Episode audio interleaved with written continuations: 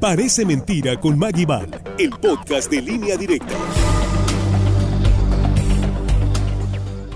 Es un placer saludarlos amigos de línea directa, que tengan un agradable fin de semana. Estos son datos que lo desafían a cuestionar los límites de la imaginación y la realidad. En parece mentira, pero es verdad.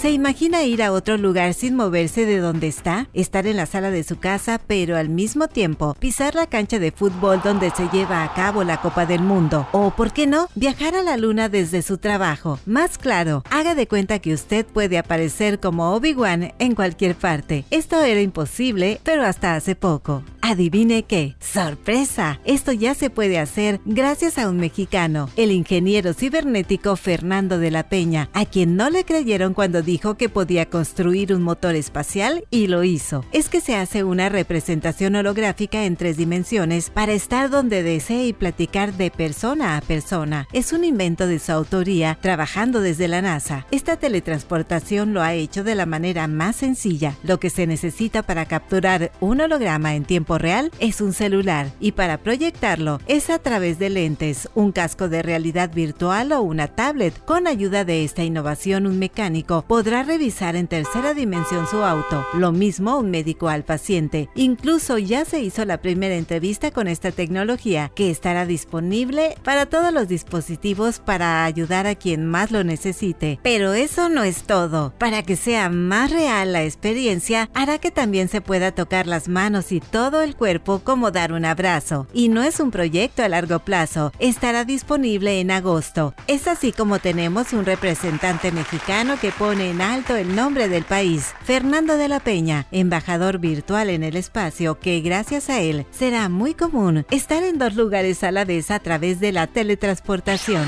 Parece mentira, pero es verdad. En más datos que lo dejan helado, Estados Unidos dio luz verde para comercializar carne artificial cultivada en un laboratorio, permitiendo a los consumidores comer un producto donde no se tienen que sacrificar animales. Es un desarrollo para todo el ecosistema de la agricultura celular que llevan a replantear si la gastronomía del futuro acabará cultivándose en un laboratorio.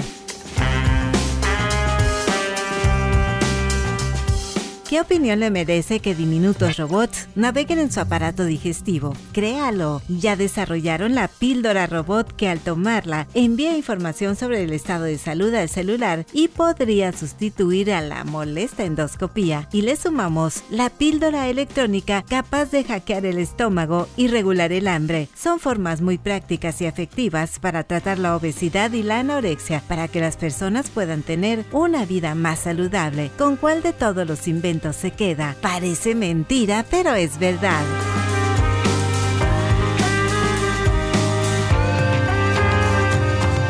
Soy Maggie.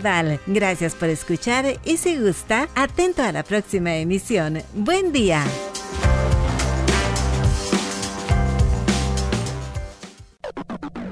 Parece mentira con Maggie el podcast de línea directa.